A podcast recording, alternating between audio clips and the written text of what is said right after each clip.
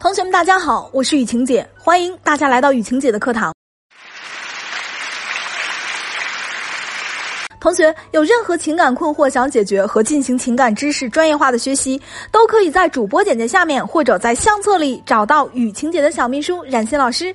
冉欣老师的微信是雨晴姐冉欣的汉语拼音的小写。怎样跟一个高价值的男人相处？难道就是让他吃饱穿暖，给他洗衣服做饭吗？当然不是，而是分以下几个步骤。今天呢，雨晴姐一一给大家讲解。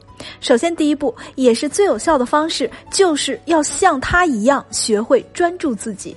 同学们，我们可以扪心自问一下：我们为对方付出、投入情感的目的是什么？难道真的是因为爱他爱得不得了吗？恰恰相反，是因为你不想爱自己，因为爱自己这事儿太难了。你需要了解自己，需要关注、认可自己，还需要鼓励自己，给自己勇气。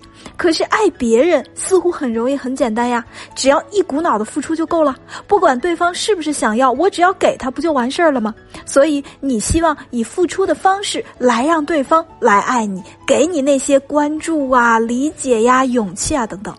可是同学们，对方没有给你同等回报的时候，这个时候你就会难受，你就会觉得亏了。可是无论你此时是伤心的还是难过的，无论你多么不舒服，可是这个时候你依旧不会爱自己。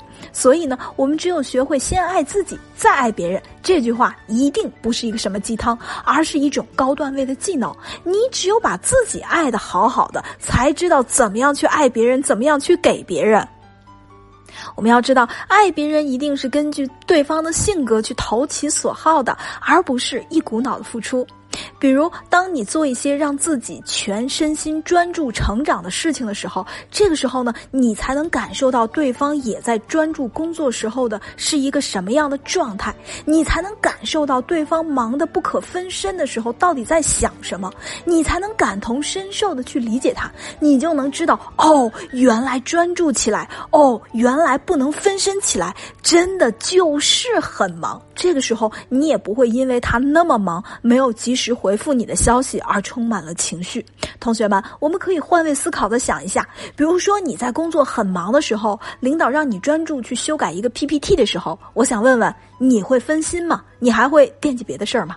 因此啊，付出这个动作不是弱者去博取关注，更不是什么索取，而是强者才会的给予。我们有能量，所以呢，我可以向下兼容你。兼容本来就是需要能力的，兼容本来就是强者才会做的事情。兼容，我能去向下兼容你，我一定不会去消耗自己。因此呢，你就会觉得兼容别人也是很快乐的，爱自己。真的是很快乐的。第二步，我们要做一个钓鱼者，而不要把自己变成那条鱼。什么意思呢？现在你认为你遇到了一个价值很高、很不错的男人，你觉得他是你的贵人，迫不及待的想要跟他在一起。但同学，你一旦有了这个心态，那你就会成为这个男人的猎物，而这个男人反而会成了那个拿着猎枪的猎人，因为此时在你心里，你们的关系就已经不对等了。如果你想要长久的关系，你必须要让这个男人把你当成他的贵人，你要成为那个钓鱼者，让他反过来迫不及待的来需求你，这种公。求关系逆转过来，你在关系中才能有安全感和主动权。那么我们该如何去做钓鱼者呢？说白了，你身上得有对方需要的东西。有同学就会问了，哎，那那这个男人他到底需要什么呢？同学们，请你记住，能牢牢抓住男人心的女人，都能够抓住男人的需求，不断的去给这个男人提供他需要的情绪价值。同时，这些提供情绪价值的基础，一定在于这。男人的性格，我们还要清楚一句话，也就是换而言之讲，两个人能不能开心的、长久的在一起，取决于能不能为彼此提供。彼此需要的高情绪价值，以及对这个男人性格的真实的了解。男人骨子里其实呢是比女人更需要情绪价值的，尤其是来自于异性的情绪价值。比如说啊，男人可能会跟你说：“哎呀，我以后都不想去喝酒应酬了。”你不知道，这不是人干的活，太累了。那么这个时候，你要给他提供情绪价值，你就可以说：“嗯，哎呀，看来你肯定是应酬完了之后挺疲惫的吧。”哎呀，我觉得在应酬疲惫这方面，你肯定特有话语权。那么兴许在接下来的谈话里，男人就会跟你讲他应酬的艰辛、奔波的劳苦，以及发生在他身上形形色色的事儿。那么这个时候，你倾听的同时，可以时不时的来一句：“嗯，然后呢？”或者来一句：“哎呀，我跟你说啊，这事儿也就只有你啊能干成。”那么这样的天儿聊着聊着，无疑男人是深深的感受到你理解了他，深深的看到了你看到了他。那么此时此刻，他就从你这儿获得了他需要的价值感，他就会觉得你是这个世界上最懂他的女人。那么，同学，如果你们已经进入了婚姻，而对方的价值又远高于你，而这个时候他身边又围绕着一些莺莺燕燕，那么对于这种情况，我们该怎么办呢？同学们，我们要知道啊，这种婚外情就像房子着火一样，火势一旦蔓延开来，扑灭这场大火，你不仅仅需要勇气，更需要技巧和自身能力的提升。而只有在火苗刚刚燃起的时候去及时扑灭，那这个时候我们挽回的成本才是最低的。有时候啊，女人的直觉往往是很精准的。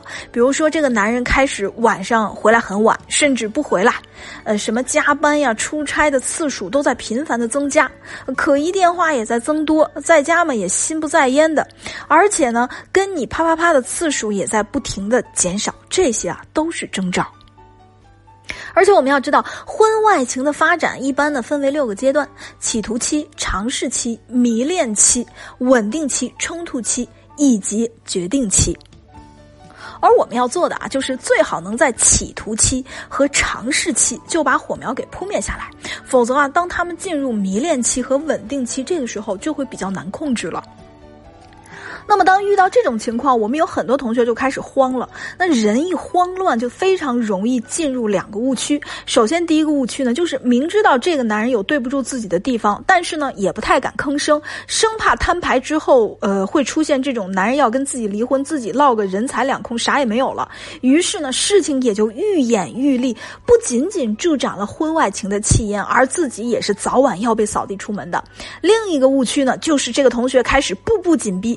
恨不得跟这个男人每天都闹个人仰马翻，最后把唯一的一点愧疚也做没有了，还直接把自己的老公亲手推给了第三者。同学们，我们要知道这两种做法都是非常不可取的。一般出现这种情况的夫妻呢，大部分都是三十五岁到四十五岁这个阶段，女人自身的外表的吸引力在逐渐下降。嗯，如果你其他方面没有一个提升的话，比如说你的沟通能力、你的内在、你的事业、你的眼界、你的心胸、你的社交能力、你的理财能力等等，那就意味着这个女人整体的价值全都在滑坡，全都在下降。而男人这个时候，兴许他的事业发展起来了，它的价值会往往提升的很快，于是就会出现落差，就会产生婚外情的这个状态。因此，同学们，拯救婚姻、拯救你自己的这段爱情，第一个层面是价值层面，第二是你的应对方法。但是，应对方法绝对不是所有人千人一面的去套用同一个模板，而是根据每个人不同的情况以及对方不同的性格来进行应对的。并不能根据网上随便听来一个话术就可以随便用、随便解决。同学，如果你现在正处于感情中的被动地位，又不知道该怎么办，也不用担心，你可以在主播简介下面或者在相册里找到雨晴姐的小秘书冉欣老师。冉欣老师的微信是雨晴姐冉欣的汉语拼音的小写。同学们，下节课不不散。